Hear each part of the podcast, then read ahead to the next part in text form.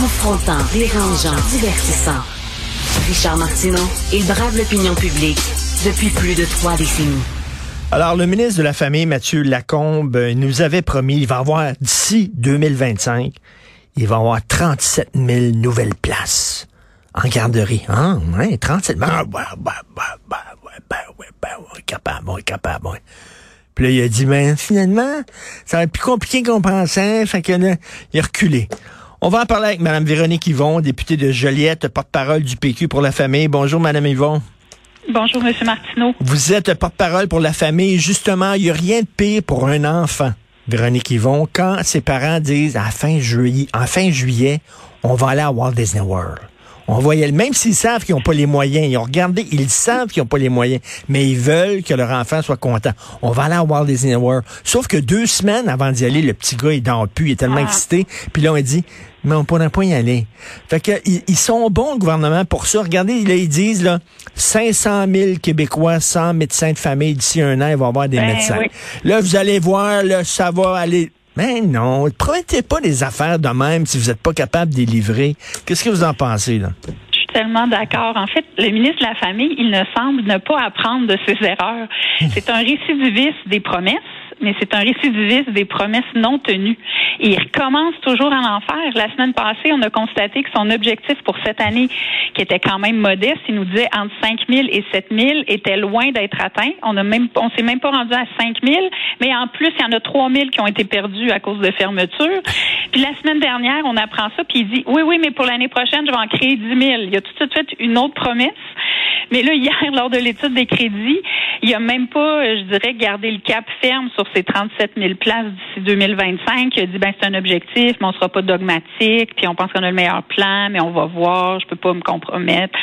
Donc, vraiment, là, c'est extrêmement décourageant parce que c'est très concret l'impact de ce qu'on vit en ce moment Mmh, comme crise. mmh. C'est des, euh, des femmes, des hommes qui retournent pas travailler alors qu'on est en pénurie de main d'œuvre, des employeurs en région qui ont pas de gens pour combler certains postes et des, des femmes qui voient leur, euh, je dirais, l'égalité homme-femme reculer aussi parce que malheureusement, c'est encore majoritairement des femmes qui prolongent le congé parental et qui n'auront pas de revenus euh, pendant qu'elles doivent rester à la maison euh, parce qu'elles n'ont pas de place en CPE ou en garderie. Mais pourquoi des affaires? Je comprends qu'ils veulent être aimés, puis ils veulent que les gens soient contents, puis. Là, le, REM va se rendre jusqu'à l'Anaudière, là. Puis là, il va y avoir le plus gros tunnel là, entre Lévis et Québec. Puis là, là, ils vont avoir 500 000 Québécois avec des... Non, arrêtez, là. On, on croit plus au Père Noël. Bon, les 37 000 places qu'il avait promises, puis bon, il dit ça va être difficile. Est-ce que, mettons, à la décharge du ministre de la Famille, M. Lacombe, effectivement, il est arrivé des choses qui n'étaient pas prévisibles? Je sais pas, la guerre en Ukraine, j'ai aucune idée, là. Puis finalement, Ça, je là... pense pas que ça a de l'impact sur euh, le développement des places. Mettons que la pandémie, tu sais, on pouvait dire que oui, ça peut avoir un impact parce que bon, tout le ministère a été mobilisé à garder les services ouverts. Donc, je veux dire, la pandémie a souvent le dos large pour expliquer tout plein de retards et de promesses non tenues. Euh, on peut voir qu'il peut y avoir un certain impact, mais par exemple, quand le ministre fait des nouvelles promesses post-pandémie et que là, après, il nous dit, ouais, mais là, c'est parce que nos équipes sont à bout de souffle, on, on réussit pas, on nous dit qu'on va trop vite. Oui, mais c'est toi le boss, c'est toi le ministre, engage-en du monde. Tu l'as donné cette promesse-là, tu as dit que c'était une priorité après trois ans un peu de léthargie où il n'en avait que pour les maternelles 4 ans. Ils se sont finalement réveillés il y a à peu près six mois. Euh, et puis là, ils ont dit oui, oui, oui, on met la, pédale à, à fond, la caisse pour, euh, pour créer des places. Mais là, tu viens nous dire, tu trouves d'autres d'autres prétextes. Là, là c'est, si tu l'as pris l'engagement, là, en toute connaissance de cause, on était encore dans la pandémie quand tu l'as pris. Là, tu nous dis, ouais, mais les équipes sont à bout de souffle. C'est toi le responsable. Donc, c'est ça qui est un peu désolant. Puis, moi, je suis d'accord avec vous. Moi, je trouve qu'en politique, on devrait euh, baisser les attentes Ben- et euh, c'est-à-dire que pas, pas créer pas, pas créer des attentes que tu n'es pas sûr de répondre, auxquelles La- tu n'es pas sûr de ben oui, la, la- la politique, pour moi, c'est comme une famille. Gérer une province, exactement comme gérer une famille. Vous êtes ministre de la Famille, il faut pas, faut pas promettre mère et monde à nos enfants parce qu'ils ne peuvent qu'être déçus. Moi, je vous le dis tout de suite, là, je vous le dis, 500 000 Québécois sans médecin de famille qui vont avoir des médecins de famille d'ici un an, ça, ça, ça n'arrivera Ben- pas. Ça n'arrivera pas.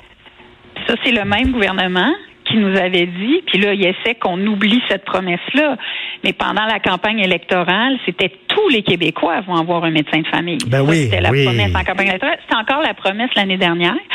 C'était aussi qu'on n'allait pas attendre plus euh, que 12 heures jamais à l'urgence. Oh, surprise. Et là, on nous fait encore des promesses. Là, c'est rendu 500 000 Québécois. Moi, vous savez, là, si on pouvait juste me dire que les cas pathétiques tristes, euh, des gens extrêmement malades et vulnérables qui appellent à mon bureau de circonscription et qui sont pas capables de trouver un médecin de famille, les plus graves que eux pourraient en avoir un, là, déjà, je me dirais, est-ce qu'on peut s'occuper de ceux qui ont la plus grande des priorités, les plus grands des problèmes et qui en ont toujours pas de médecin? Ben, alors, dites-moi, là, ils, ils nous disent 500 000. C'est sûr que les Québécois n'y croiront plus parce que les promesses changent tout le temps, sont revues à la baisse, mais on en fait d'autres. C'est la même chose qu'on Ben. voit avec le ministre de la Famille. Il nous dit on va convertir des places de garderie privées parce qu'on pourrait discuter aussi longuement de toute l'inéquité dans notre système de services de garde à multiples vitesses, où il y a des gens qui payent 60 dollars par jour, puis il y a des gens qui évidemment gagnent à la loterie d'avoir une place en, en CPE. Et donc le, le gouvernement nous dit ah nous on veut tendre vers un, un- un réseau 100% subventionné, mais il pose pas les gestes pour ça. Au contraire, il augmente les crédits d'impôt, ce qui cristallise les places en garderie privée. Puis là, on lui dit, on est à la croisée des chemins, là. Vous dites que vous allez en créer 37 000 places. Ben, ok, arrangez-vous pour les convertir, les places qui sont en garderie privée, pour les transformer en CPE. Puis là, le ministre nous dit, ah, on va faire un projet pilote, 3 500 places. Ben, savez-vous, il y en a combien hier à l'étude des crédits? Il y en a 1700 qui ont été faites. Alors que ça, c'était une promesse de 2020. Qu'à un moment donné, ça devient décourageant. Puis pendant ce temps-là, il y a des parents qui attendent désespérément une place. Il y a 51 000 familles qui attendent une place sur le guichet unique et on leur donne aucune aide. Là. Tout ce qu'on dit, c'est qu'on va créer des places, mais en même temps, on réussit pas à atteindre les cibles de création de places. Puis on donne pas d'aide à ces gens-là sont pas capables de retourner au travail. Donc il y a quelque chose qui cloche. Des fois, je regarde le gouvernement puis je me dis, c'est comme une, comme une fille qui rencontre un gars, une fille célibataire rencontre un gars, puis il est le fun, puis il sort, puis il l'amène dans des soirées fantastiques, puis des voyages, puis tout ça. Puis dès qu'elle le marie, le gars, il s'assoit sur son fauteuil, il ouvre la télévision, puis il dit à sa blonde, va me chercher une bière. Vous avez des, vous avez des métaphores et des comparaisons toujours savoureuses. Je m'embarquerai pas dans celle-là, mais effectivement, il y a comme, en fait, c'est plus que c'est- de promettre et de décevoir, de promettre et de Oui. décevoir, de promettre et de décevoir. Donc, à un moment donné, ça fait qu'il n'y a plus d'attente, puis peut-être Mais- que les gens ou la fille en question décrochent aussi. Ouais. Et, et l'improvisation aussi, regardez, là, ça va coûter 500 pièces pour voyager partout au Québec. Wow, c'est fantastique. Puis là, après ça, on a découvert, ben là, il y a plein de problèmes. C'est pas ficelé, c'est pas arrangé. C'est Ouais. une, province- c'est une On a- promesse qu'ils ont lâchée comme ça. Oui, ben c'est parce que c'est un gouvernement de communication et de marketing. Donc, il faut que ça soit simple. Alors, là, 500 dollars, vous allez pouvoir vo- voyager. Donc, ça, ça fait, ça fait des très belles manchettes. Mais là, après, quand tu creuses, ah, il n'y a pas de garantie, il va y avoir des quotas. Les touristes vont avoir le même accès qu'un médecin qui a besoin de se rendre ou un patient qui a besoin de sortir de sa région. Donc, c'est tout croche. Même chose, aujourd'hui, on voit que les maisons des aînés, ça va être pratiquement un million par porte. Ben oui, ben Imaginez, oui. alors qu'on pense que les gens souhaitent d'abord et avant tout de l'argent dans les soins, dans les soins à domicile. Là, on revit le même scénario pour les maternelles 4 ans qui vont finalement avoir coûté trois fois plus cher que ce qui avait été annoncé en campagne électorale. Mais là, on se dirige tout droit vers le même scénario pour les maisons des aînés. Alors, à un moment donné, euh, je pense qu'il y a aussi, quand tu es au gouvernement, c'est correct de vouloir te faire aimer, mais tu devrais d'abord être animé par un, un objectif de, de, Et- de et- bien commun, de rigueur et de pas faire miroiter, euh, je dirais, des, des choses absolument inaccessibles. Ben, écoutez, la, la maison des aînés, vous ouvrez la porte, euh, on, va, on, on va encore subventionner le, le- le béton, la construction de maisons, alors que ce qu'on veut, c'est que, comme le PQ vous dites, c'est les soins à domicile. On s'en fout là, de la maison des aînés, puis ça va être beau, puis le décor. Puis tu prends cet argent-là, puis s'assurer que les gens soient soignés chez eux? C'est ce- c'est la plus grande demande des aînés. Hein? Mais oui. C'est ça qu'ils veulent, puis euh, ils veulent pouvoir rester chez eux le plus longtemps possible, euh, malade ou pas, pouvoir. Donc, c'est le grand virage à prendre pour le bien-être des aînés, puis c'est aussi économiquement beaucoup plus euh, rentable. Donc, d'un strict point de vue euh, économique, parce que ça coûte beaucoup moins cher, justement, que d'investir dans le béton, de, de, de venir institutionnaliser rationaliser parce qu'en plus les gens euh, sont déstabilisés, déménagent, ont des pertes. Donc, euh, Ben donc oui. ça là, c'est vraiment dans certains pays européens, on le voit, c'est le virage qui a été pris, ça donne des résultats extraordinaires. Mais nous ici, on semble pas voir la crise, euh, je dirais, du vieillissement de la population, de la démographie que l'on Mmh. vit au Québec. On, on pourra pas là, il, il faut le faire. Il est même très très tard pour le faire. Nous évidemment, on- quand on était au gouvernement pendant nos, nos 18 mois avec Régent Hébert, on était là-dedans, on était dans cette, cette idée-là du virage vers l'autonomie à domicile. C'est sûr qu'il va toujours avoir des gens parce qu'ils sont en forte perte d'autonomie, gros problèmes cognitifs qui vont devoir être dans des CHSLD ou des maisons des aînés. Mais est-ce qu'on peut se dire qu'on va faire le maximum pour que ces gens-là soient bien? Mais ce qui est le plus important, c'est les soins qu'on leur donne. C'est le, le- le- le- le personnel en nombre suffisant qu'on a pour eux et non Tout pas à le fait. Quand ces gens-là euh, souffrent déjà beaucoup, je pense que c'est le bien-être d'abord qui est important.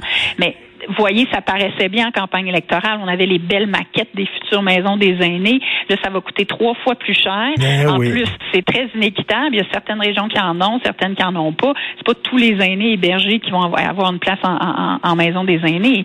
Alors que les soins à domicile, Il ben, c'est mieux chose chez eux, tout à fait. Et Madame Ouais. Yvon, pendant que vous êtes là, je sais que vous êtes la ministre de l'aide médicale à mourir. Rassurez-moi, Madame Yvon, parce que moi j'ai bien de la difficulté à ce qu'on élargisse l'aide médicale à mourir pour des gens qui souffrent de problèmes euh, psychologiques, de problèmes mentaux, alors que Ouais. on n'arrête pas de leur dire le suicide n'est pas une solution, faut pas le faire. Puis là, on dirait à des gens qui ont des problèmes, qui sont mal dans leur peau, vous pourriez peut-être utiliser l'aide médicale à mourir. Rassurez-moi que ce sera pas le cas, là. En fait, on a fait une deuxième commission transpartisane qui a déposé son rapport en décembre et il y avait deux questions, dont celle-là, on ne recommande pas l'ouverture pour les troubles mentaux. Donc, euh, ça, c'est quelque chose qu'on ne recommande pas. Euh, évidemment, des gens peuvent souffrir atrocement. Oui, tout à fait. troubles mentaux, ça, personne remet ça en question. Mais il y a encore euh, un, un manque de consensus aussi parmi les experts.